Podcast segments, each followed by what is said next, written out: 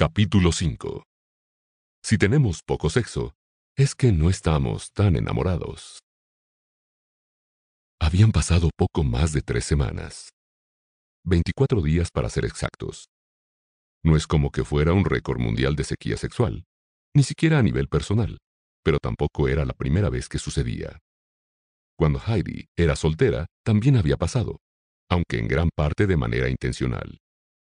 El ayuno sexual le ayudaba a recomponer sus ideas después de una relación tumultuosa. Todo cambió cuando conoció a Cole. Se llevaron bien de inmediato, comenzaron una historia de amor intensa y se enamoraron por completo. Todo era increíble. Sus conversaciones, sus viajes y el sexo. Sobre todo, el sexo era asombroso. Después de vivir juntos durante un año y medio, Heidi y Cole se casaron. Todo era perfecto. Era. Ahora, después de haber estado casados durante varios años, las cosas se sienten distintas.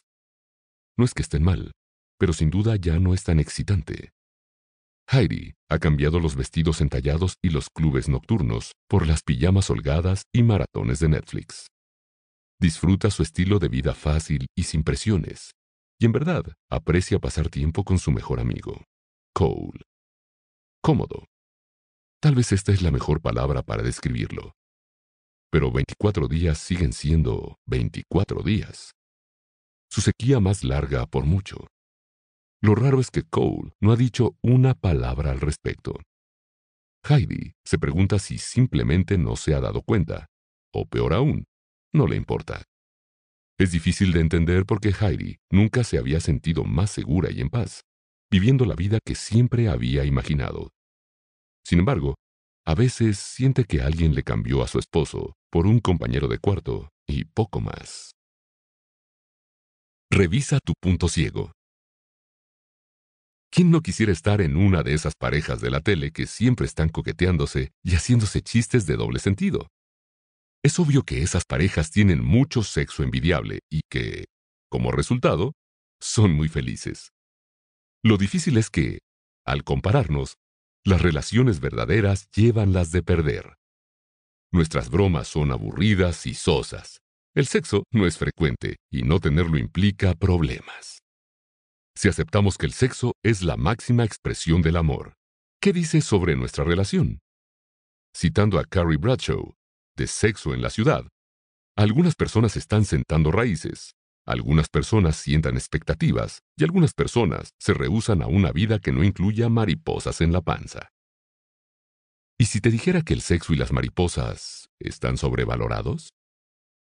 Eso nos daría permiso a todos para dejar de evaluarnos tan duramente a nosotros mismos, a nuestra pareja y a nuestra relación. Si nos preocupamos por no tener suficiente sexo, nos estamos enfocando en lo incorrecto, pero no es nuestra culpa. La culpa es de los medios. Las canciones, la televisión y las películas nos mandan claras señales sobre el amor. Claras, pero erróneas. Toma como ejemplo la película High School Musical de Disney. ¿Qué podría ser más inocente que una película de Disney? Los investigadores encontraron que, en comparación con las niñas que vieron vecinos invasores, animales del bosque que recolectan comida entre los humanos, las niñas que vieron High School Musical se identificaban con los personajes, reportaban creencias más idealistas sobre la importancia del amor y creían en cosas como el amor a primera vista. Claro, High School Musical puede no ser tu película preferida, pero estos resultados demuestran que lo que vemos puede marcarnos. Ya sea Vaselina, Crepúsculo, Diario de una Pasión, 50 Sombras de Grey, Realmente Amor, Friends o This Is Us, lo que vemos moldea nuestros pensamientos sobre el amor. De hecho, gravitamos hacia estos programas debido a cómo funciona nuestro cerebro. Nuestro cerebro muestra un patrón interesante cuando vemos o pensamos en alguien a quien amamos. Se activan áreas ricas en dopamina, un neurotransmisor vinculado con la motivación y la recompensa. Las partes involucradas incluyen áreas clave para el procesamiento de las emociones, la memoria y el aprendizaje. En las etapas iniciales del amor, también experimentamos niveles elevados de factor de crecimiento nervioso, lo cual facilita el desarrollo de las neuronas, fundamental para la conectividad y el funcionamiento del cerebro, así como un aumento de los sentimientos de conexión con los demás y euforia. Nos sorprende que enamorarnos nos haga sentir tan bien. El placer y los peligros del amor apasionado.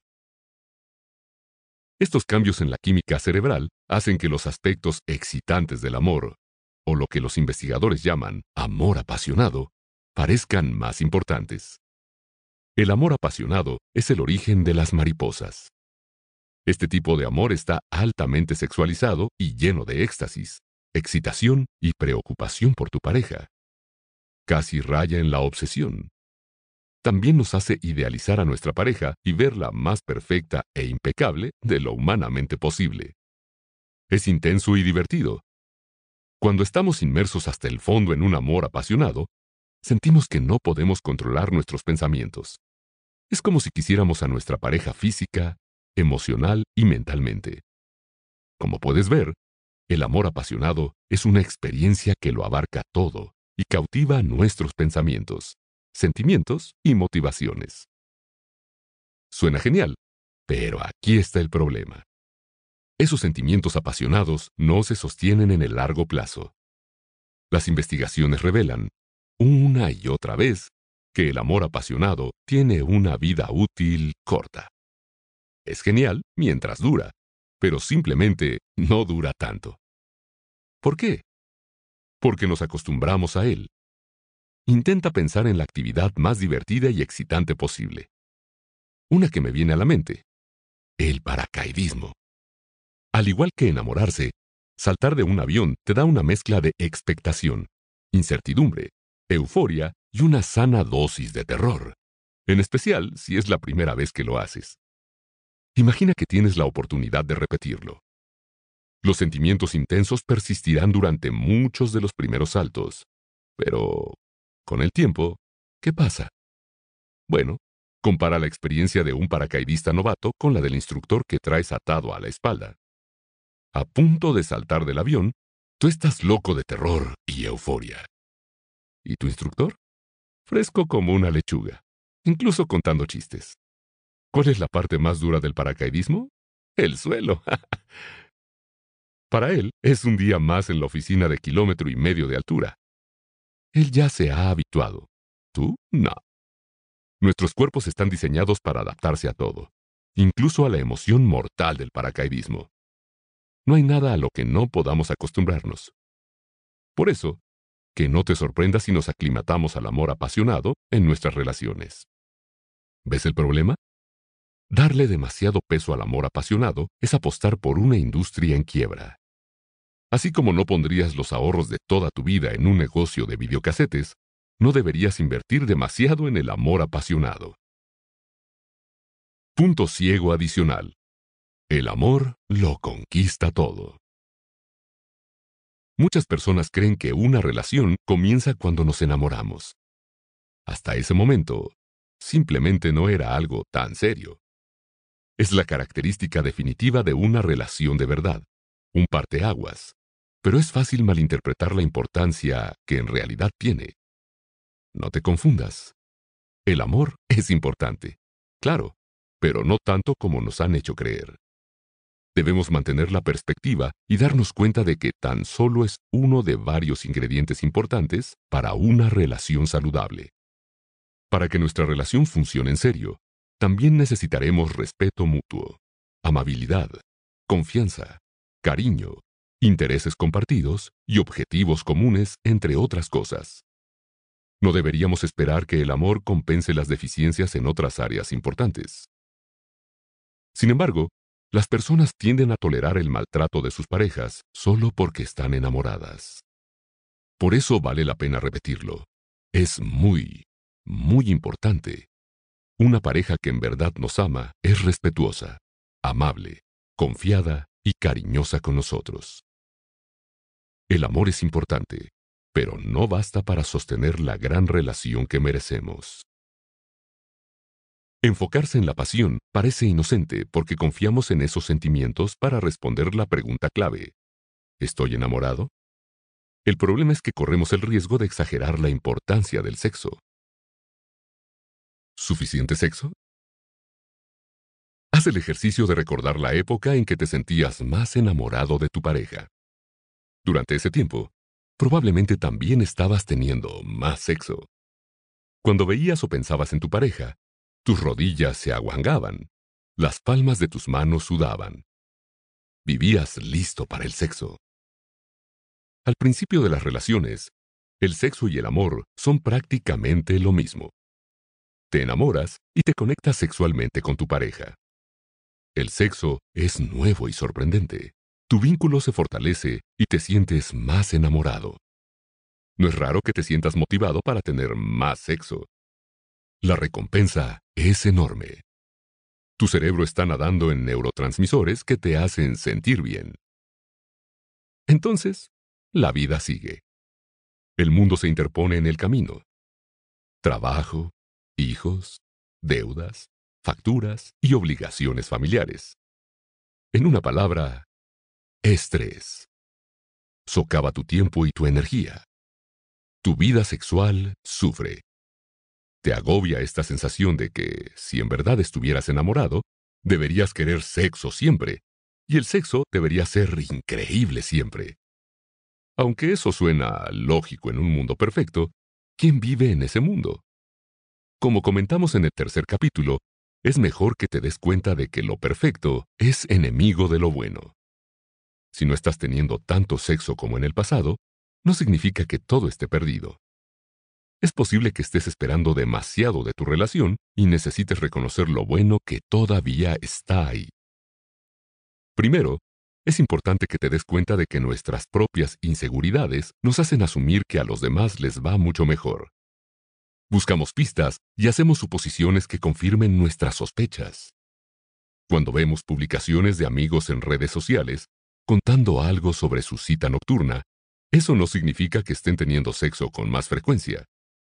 Es igual de probable que después de aquella noche de fiesta se hayan quedado dormidos, presas del agotamiento. Si nos sentimos cohibidos por nuestra vida sexual, es fácil asumir que los demás lo están haciendo más que nosotros. Pero necesitamos ver los hechos como son y no basados en suposiciones. Para darnos una idea de lo que están haciendo otras parejas, podríamos ser descarados y tan solo comenzar a preguntar. Pero esto sería incómodo, creo. Aquí es donde los científicos de relaciones tienen una gran ventaja.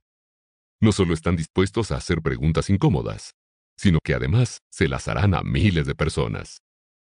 Uno de esos estudios, realizado en 2004 por investigadores del Dartmouth College y la Universidad de Warwick en Inglaterra, preguntó a 16.000 estadounidenses qué tan seguido tenían relaciones sexuales.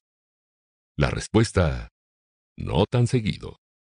La mayoría de los encuestados tenía relaciones sexuales un poco menos de una vez a la semana, o alrededor de dos o tres veces al mes.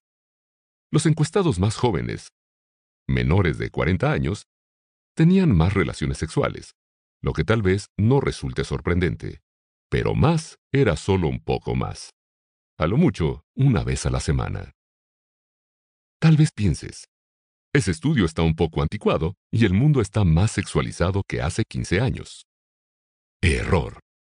De hecho, según un estudio de 2017 realizado por Jean Twenge de la Universidad Estatal de San Diego, los estadounidenses están teniendo menos sexo en promedio en sus relaciones. Twenge y sus colegas compararon datos de más de 26.000 adultos estadounidenses y encontraron que las parejas casadas y que cohabitan tuvieron relaciones sexuales 16 veces menos al año en 2010 a 2014 que en 2000 a 2004.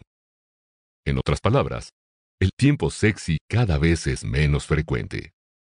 La frecuencia sexual también desciende de manera constante con la edad, en un promedio de 3.2% anual después de los 25 años. Esto significa que a los 40 años tenemos alrededor de la mitad de las relaciones sexuales que teníamos a los 25. A medida que envejecemos y nuestra relación resiste la prueba del tiempo, es natural que el sexo se vuelva menos frecuente. Averiguar cuánto tiempo pasan bajo las sábanas otras parejas es informativo, pero ten cuidado. Compararnos con los demás puede sabotear la felicidad de nuestra vida en pareja. La verdad es que la cantidad de sexo que tenemos en nuestra relación está abierta a interpretaciones. Cada pareja lo cuenta diferente. No importa el número exacto de veces que tengan relaciones sexuales per se. Después de todo, ambos miembros estaban presentes y listos para la acción en cada ocasión. Más bien, las parejas pueden estar de acuerdo sobre la frecuencia con la que tuvieron relaciones sexuales. Dos veces el mes pasado, pero llegar a conclusiones tremendamente diferentes sobre lo que eso significa. ¿Recuerdas la película Annie Hall?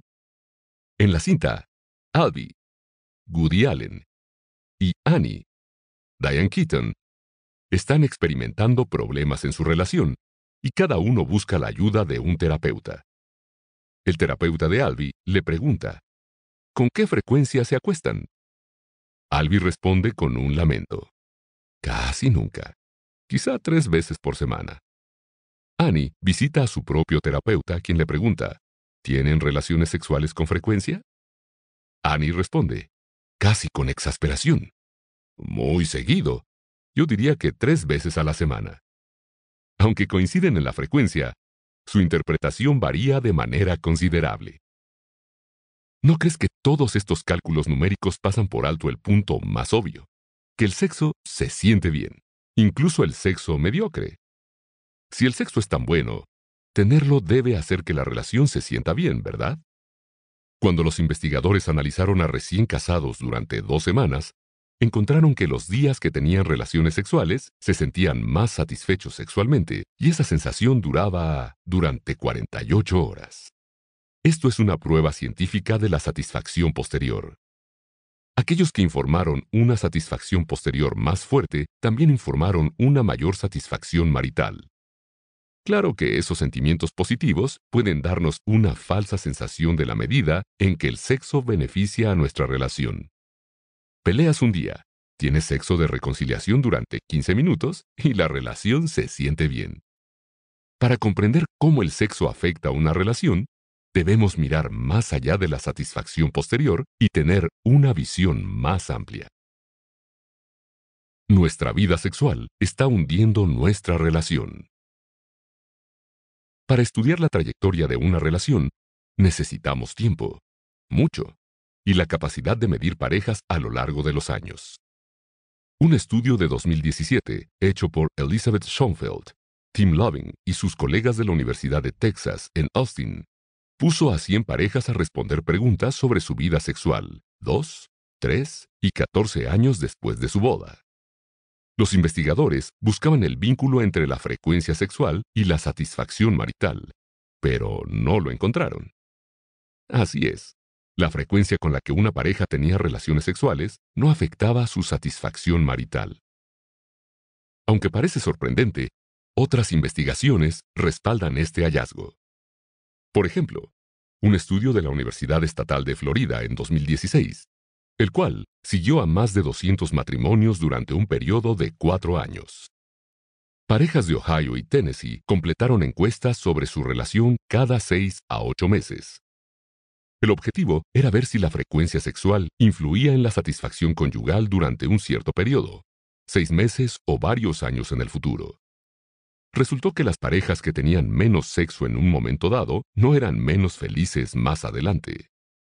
Los investigadores también probaron la posibilidad opuesta, que la felicidad del momento predijera la frecuencia sexual posterior. Tampoco ahí encontraron la conexión. Los que eran más felices no tenían más sexo en el futuro. Con estas mediciones, los científicos llevan una ventaja significativa pues pueden explorar los factores que rodean el aumento o la disminución de la actividad sexual. Lo curioso es que los hallazgos son completamente contradictorios. Las parejas que en un inicio reportaron peores matrimonios también dieron cuenta de un aumento en la actividad sexual. Un mal matrimonio hoy equivale a más sexo mañana. Aunque este hallazgo fue inesperado, los investigadores especularon que los cónyuges que están menos satisfechos con el matrimonio en general se enfocan en los aspectos sexuales de la relación, ya sea como un intento por mejorar la relación o por maximizar sus beneficios actuales. Esta interpretación puede no adecuarse de la misma manera entre esposos y esposas. Otra investigación mostró que cuando los maridos están enamorados, se involucran con más afecto y tratan de iniciar relaciones sexuales con sus esposas con más frecuencia. Para las esposas, sucede lo contrario. Cuando se sentían menos enamoradas, era más probable que buscaran sexo con sus parejas. Más sexo no solo no mejora las relaciones, sino que, según este hallazgo, una de las razones potenciales por las que las esposas tratan de iniciar una relación sexual es la idea de que la relación está en problemas. Aunque esta investigación revela que las personas tienen relaciones sexuales por diferentes razones, la suposición subyacente parece ser que más sexo siempre es bueno para la relación. Prepárate para la sorpresa. Los datos de ambos estudios muestran que la frecuencia sexual y la satisfacción de los hombres no predicen su satisfacción marital. Tanto para mujeres como para hombres, tener más sexo no es el secreto de la felicidad conyugal. ¿Todavía no estás convencido? Entiendo. La verdad es que estos estudios utilizan datos correlacionales de encuestas, lo cual significa que podría haber otras explicaciones. Por ejemplo, las parejas sometidas a mucho estrés pueden no tener mucho sexo, y también pueden tener una relación insatisfactoria. Quizá lo que en realidad necesitamos es probar con algún truco para encender la vida sexual de una pareja. Una mini intervención podría sacar a las parejas de sus rutinas y obligarlas a probar algo diferente. Tal vez hayas oído hablar de los retos sexuales, con los que las parejas intensifican su vida sexual voluntariamente para ayudar a salvar su relación. Algunos exigen que las parejas tengan relaciones sexuales siete días seguidos. Para los más ambiciosos, el desafío es de 30 días. La lógica básica es que si las parejas tienen más sexo, serán más felices y su relación mejorará. ¿Funciona? Para averiguarlo, tendríamos que reunir a muchas parejas y lanzar una moneda para determinar cuáles tendrían un montón de sexo más y cuáles serán las desdichadas que mantendrán el statu quo. Los investigadores de la Universidad de Carnegie Mellon hicieron exactamente esto con más de 100 parejas de mediana edad. Les pidieron que duplicaran la cantidad de relaciones sexuales que tenían en ese momento o que continuaran teniendo relaciones sexuales como lo venían haciendo. Durante los siguientes tres meses, los investigadores se comunicaron rutinariamente con las parejas para asegurarse de que estuvieran cumpliendo las reglas y para preguntarles algunas cosas sobre su relación. ¿Los resultados? Los hombres y las mujeres en el grupo de más sexo informaron una disminución en su estado de ánimo durante los tres meses del estudio, sobre todo en lo que respecta a la emoción y la energía. Aumentar de manera artificial la cantidad de sexo que tenemos no solo no nos ofrece beneficios, sino que tiene consecuencias negativas. Tal vez porque el sexo obligatorio que estamos teniendo es menos excitante. Entonces, si más sexo no es la clave, ¿cuál es? ¿Cómo ver tu relación con mayor claridad? Si nos preocupa no estar teniendo suficiente sexo, quizás el sexo no sea el problema. Quizá hay un punto ciego en nuestra expectativa de lo que sería suficiente. En realidad, cualquier cantidad de sexo puede contar como suficiente. Incluso cero sexo. Aunque esto es relativamente poco común, para algunas parejas el sexo es muy poco frecuente, a veces hasta el punto de ser inexistente. Es lo que en Reddit llaman dormitorio muerto. Los investigadores de la Universidad Estatal de Georgia hicieron uno de los primeros estudios sobre el tema y encontraron que la falta de sexo no es motivo para abandonar una relación, y que de hecho, a pesar de ser asexuales, las relaciones son estables. Aunque estas parejas pueden mantener la esperanza de volver a tener relaciones sexuales en algún momento, también parecen haber descubierto otros aspectos de su relación por los que vale la pena permanecer juntos les permite ocuparse de otras actividades como el trabajo o los pasatiempos, o centrarse en el crecimiento personal. Si el objetivo no es una relación de completa abstinencia, vale la pena explorar lo que indica la ciencia sobre lo que se considera suficiente. ¿Qué tanto es suficiente? Quizá la pregunta más frecuente que la gente tiene sobre su relación es, ¿cuánto sexo deberíamos estar teniendo? Para responderla, un grupo de investigadores de la Universidad de Toronto en Mississauga indagó en la vida sexual de más de 30.000 estadounidenses. Resulta que sí existe un número mágico. El análisis de los investigadores encontró que las parejas que tenían relaciones sexuales al menos una vez a la semana eran más felices que las que tenían menos relaciones sexuales. Sin embargo, es importante destacar que tener relaciones sexuales más de una vez a la semana no trajo ningún beneficio notable. Lo mismo ocurre con la satisfacción de vida más allá de la relación. Entonces, ahí lo tienes. Una vez por semana, 52 veces al año. Ese es el número mágico. Parece un poco bajo, ¿no? Espera, hay más magia. Una vez a la semana resulta ser el estándar de oro para casi todos. No hubo diferencias basadas en género. Los hombres y las mujeres eran iguales. Edad. Los jóvenes y los viejos eran iguales. Ni duración de la relación. Lo corto y lo largo eran lo mismo. Como explicó Amy Muse, investigadora principal del laboratorio SHARE, Salud Sexual y Relaciones, por sus siglas en inglés, y estrella en ascenso dentro del mundo de la investigación sexual. Nuestros hallazgos sugieren que es importante mantener una conexión íntima con tu pareja, pero no necesitas tener relaciones sexuales todos los días mientras mantengas esa conexión.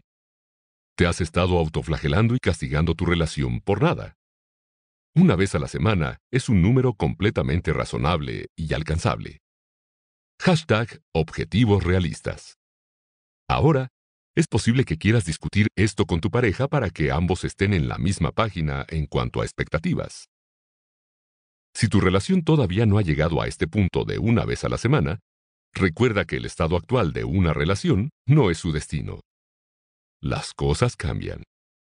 Tu vida sexual no es la excepción. La mejora es simplemente una cuestión de esfuerzo. Hay dos tipos de personas, las que creen lo que acabo de decir sobre el esfuerzo y las que no.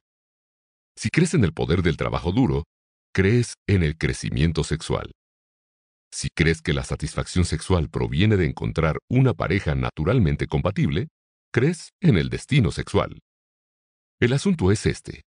Según los datos, una opción es mucho mejor para tu relación, el crecimiento. Una serie de seis estudios que un grupo de investigadores canadienses llevó a cabo en 2017 con casi 2.000 personas de Estados Unidos y Canadá encontró que quienes tenían creencias de crecimiento sexual tenían relaciones sexuales más satisfactorias, parejas más satisfechas y una relación más plena. Los creyentes del destino. No tanto. Cuando su vida sexual se volvía turbulenta, se dañaba la calidad de su relación. Si el sexo no es bueno, puedes cuestionar tu compatibilidad sexual, lo que genera dudas sobre la viabilidad de la relación. Esa línea de pensamiento es peligrosa, pues tus experiencias sexuales con tu pareja no siempre serán perfectas. Cuando esos problemas inevitables surjan, debes tener cuidado de no reaccionar exageradamente. El sexo imperfecto no es señal de que una relación esté condenada al fracaso. En realidad, es un signo de una relación típica. La clave es darte cuenta de eso y estar dispuesto a esforzarte por mejorar tu vida sexual. La investigación también muestra hacia dónde debemos dirigir esos esfuerzos. La cantidad no importa, pero la calidad sí. Piensa en esto. ¿Preferirías comer una gran cantidad de comida regular o una porción más pequeña de algún manjar preparado por un chef con estrella Michelin? Lo mismo ocurre con nuestra vida sexual. Un estudio realizado con casi 10.000 adultos mayores, de entre 50 y 85 años, reveló que más sexo no equivale a sexo más placentero. De hecho, aquellos que tenían el sexo más placentero lo tenían menos de una o dos veces a la semana. ¿Su secreto? Un vasto repertorio sexual. Suena sofisticado. En esencia, más trucos bajo la manga, o donde quiera que los guardaran indican mejor sexo. Otros estaban teniendo más sexo pero un sexo rutinario y aburrido. La calidad cuenta, la cantidad no tanto. ¿Cómo medirlo? Novedad sexual. La clave para mantener una alta satisfacción sexual y que tu relación sea sólida puede ser tu capacidad para probar cosas nuevas e interesantes en la cama. O la cocina, la sala, donde gustes pues. Un grupo de investigadores de la Universidad Southwestern en Texas, dirigido por Sarah Matthews, desarrolló un breve instrumento de medición de la novedad sexual para averiguar si la vida sexual de una pareja es aburrida y rutinaria o más bien impredecible. Para darte una idea de dónde se ubica la vida sexual de tu relación, utiliza la escala del 1 al 5, en donde 1 es igual a totalmente en desacuerdo y 5 es igual a totalmente de acuerdo, para responder qué tan de acuerdo estás con cada afirmación. 1. Cuando tenemos relaciones sexuales, tratamos de cambiar lo que hacemos cada vez para mantener el interés. 2. Nos gusta probar cosas nuevas sexualmente para hacer que nuestras relaciones sean más emocionantes. 3. Tratamos de inyectar novedad en nuestra vida sexual, probando nuevas posiciones y lugares para tener relaciones sexuales. Quienes están más de acuerdo con cada una de las afirmaciones tienen más novedades sexuales en sus relaciones. Cuando los investigadores dieron a los participantes la escala oficial completa, Aquellos con puntajes más altos de novedad sexual mostraron mayor satisfacción sexual, mayor satisfacción en la relación, sexo más frecuente y menos aburrimiento sexual. La desconexión entre calidad y cantidad es importante porque significa que tener más sexo no es la clave para la felicidad sexual. Pero si somos capaces de mejorar la satisfacción sexual, tendremos más posibilidades de ser felices en nuestra relación. De hecho, una investigación de 13 años mostró que las parejas que estaban más satisfechas sexualmente también reportaron tener matrimonios más felices. ¿Qué condujo a una mayor satisfacción sexual? No cuánto sexo tenían, sino cómo se trataban entre sí. Es decir, si eran amables el uno con el otro, si mostraban afecto físico y no intentaban molestarse u hostigarse entre sí. Como dicen los autores.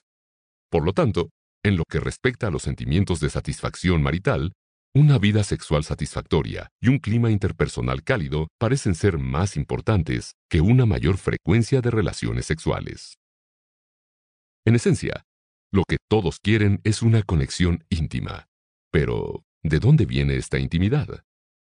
Parece una pregunta fácil.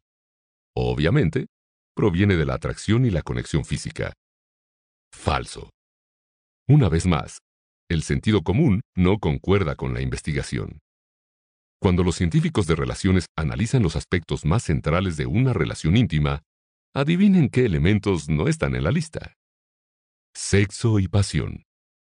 No te confundas. Claro que son importantes, pero no son los más importantes. Las verdaderas fuerzas que impulsan una relación íntima satisfactoria son la confianza, la comprensión, el cariño y un mayor sentido de nosotros por encima del yo. Estos aspectos son invaluables, pero a menudo se subestiman y se dan por sentados. No nos enfocamos en ellos y no siempre vemos la intimidad enriquecedora que sí nos brinda nuestra relación. Es claro que las relaciones se benefician más si no se centran tanto en el sexo, pero a la gente le cuesta deshacerse de sus creencias equivocadas sobre el amor. Algunas personas son demasiado románticas. No a la manera de una habitación a la luz de las velas con pétalos de rosa en las sábanas, sino de una en la que el amor es mágico. ¿Qué piensas de afirmaciones como, el amor real es perfecto, solo tengo un amor verdadero, el amor lo conquista todo y, ¿existe el amor a primera vista?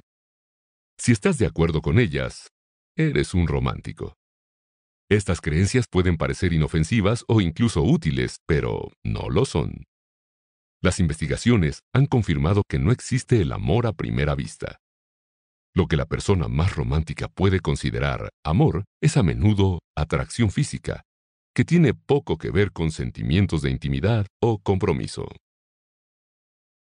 Ir más allá de las mariposas. El amor que de veras importa. Tener creencias mal sustentadas sobre el amor nos hace perdernos lo más importante. Si nos deshacemos de esas nociones equivocadas, podemos comenzar a abrazar lo que los investigadores llaman amor de compañía o basado en la amistad. Esto implica un amor cómodo, cariñoso y confiado para una pareja agradable, basado en un profundo sentido de amistad y que implica la compañía y el disfrute de actividades comunes, intereses mutuos y risas compartidas.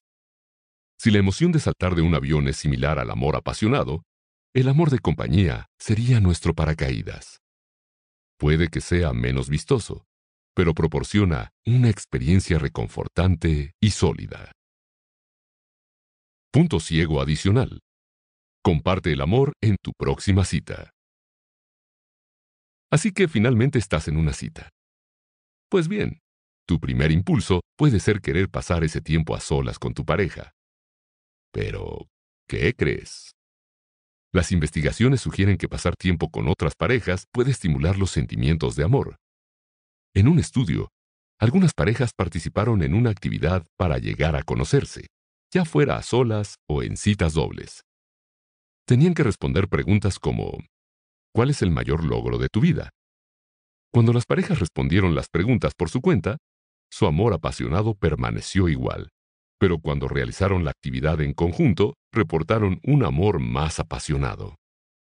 Estar acompañados de otra pareja puede aumentar la pasión, dado que hay más oportunidades para aprender cosas nuevas e interesantes, lo que ayuda a mantener la chispa encendida. Cuando planifiques citas nocturnas con tu pareja, asegúrate de considerar también algunas citas dobles. Cuando la base de nuestra relación está en el amor de compañía, nuestra pareja se convierte en nuestra BFF, mejor amiga para siempre. Eso es genial, porque para darnos amabilidad, cuidado y confianza, puede que no haya nadie como un mejor amigo. Sin embargo, ¿la gente de verdad piensa en su pareja romántica como si fuera su mejor amiga? Hice esa pregunta a una muestra nacional con la ayuda del Instituto de Encuestas de la Universidad de Monmouth. En el caso de quienes sí se encontraban en una relación, la gran mayoría, 83%, dijo que su pareja romántica era su mejor amiga. En el caso de las parejas casadas, 88%, lo mismo. Los encuestados de mayor edad también eran más propensos a informar que tenían una pareja mejor amiga. Y no hubo diferencias de género.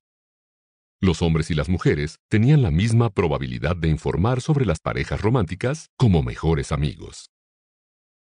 Algunos podrían pensar, ya tengo un mejor amigo, no necesito eso de mi pareja romántica. Bueno, también preguntamos sobre eso en nuestra encuesta. Aquellos que tenían parejas románticas como mejores amigos se sentían más satisfechos en comparación con aquellos cuya pareja romántica no era su mejor amigo. Otras investigaciones corroboran este hallazgo. Cuando las relaciones tienen más amor de compañía, son más satisfactorias y duran más. Recuerda que la segunda F en BFF significa para siempre en inglés, y el amor de compañía ayuda a que nuestra relación tenga éxito a largo plazo. En realidad, esto no es sorprendente considerando que un estudio aplicado a 622 personas casadas encontró que aquellas con más amor basado en la amistad reportaron que su relación era más importante para ellos, que se sentían más cerca de su cónyuge y tenían más respeto por su pareja. Las parejas que han estado felizmente casadas durante más de 15 años respaldan estos hallazgos. Los investigadores preguntaron a más de 350 de estas parejas expertas cuál era el secreto de su éxito. El secreto número uno, mi pareja es mi mejor amiga. Secreto número dos, me gusta mi cónyuge como persona. Es fácil ver cómo el amor de compañía mejora la satisfacción de la relación, pero ¿y los aspectos lujuriosos de la relación? Pues resulta que el amor de compañía también ayuda a la vida sexual. En un estudio con casi 400 personas, los participantes que valoraban mucho la amistad con su pareja también afirmaron que se sentían más enamorados y comprometidos, además de que tenían una mayor satisfacción sexual. Una ventaja adicional, tenían menos probabilidades de terminar. El amor de compañía vuelve a ganar. El amor de compañía es el amor que más importa. Las mejores parejas románticas son mejores amigos. Entonces, tal vez sea hora de comenzar a evaluar a tu pareja con los mismos estándares que mantienes para un mejor amigo. Deja de aguantarle a tu pareja los comportamientos que nunca tolerarías de un mejor amigo. Por ejemplo, las faltas de respeto. Elige parejas en función de lo buenos amigos que son, en lugar de qué tanto se mueven en la cama. Dicho de otra manera, si tu mejor amigo fuera habitualmente gruñón, peleonero, molesto, cruel, grosero, hermético, si no quisiera pasar el rato juntos, o simplemente te diera mala espina, ¿qué harías? No lo tolerarías. Sin embargo, cuando nuestras parejas hacen este tipo de cosas con demasiada frecuencia, nos hacemos de la vista gorda. No más. Tener amor de compañía en nuestra relación es muy importante. En lugar de preocuparnos por la cantidad de sexo, consideremos si tenemos suficiente respeto mutuo, amabilidad y amistad. La mejor manera de lograr el amor verdadero para siempre es ser mejores amigos para siempre.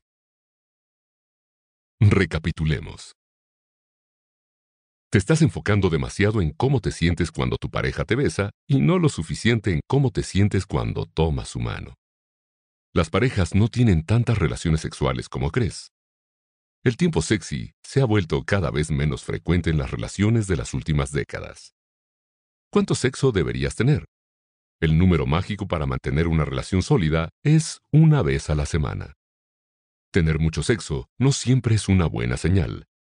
Las investigaciones muestran que cuando las personas sienten que su relación es vulnerable, aumentan la actividad sexual. El simple hecho de tratar de tener más sexo para arreglar una relación tal vez la dañe en vez de mejorarla. Cuando se trata de tu vida sexual, la calidad es más importante que la cantidad. La verdadera intimidad no proviene de la conexión física de la pareja.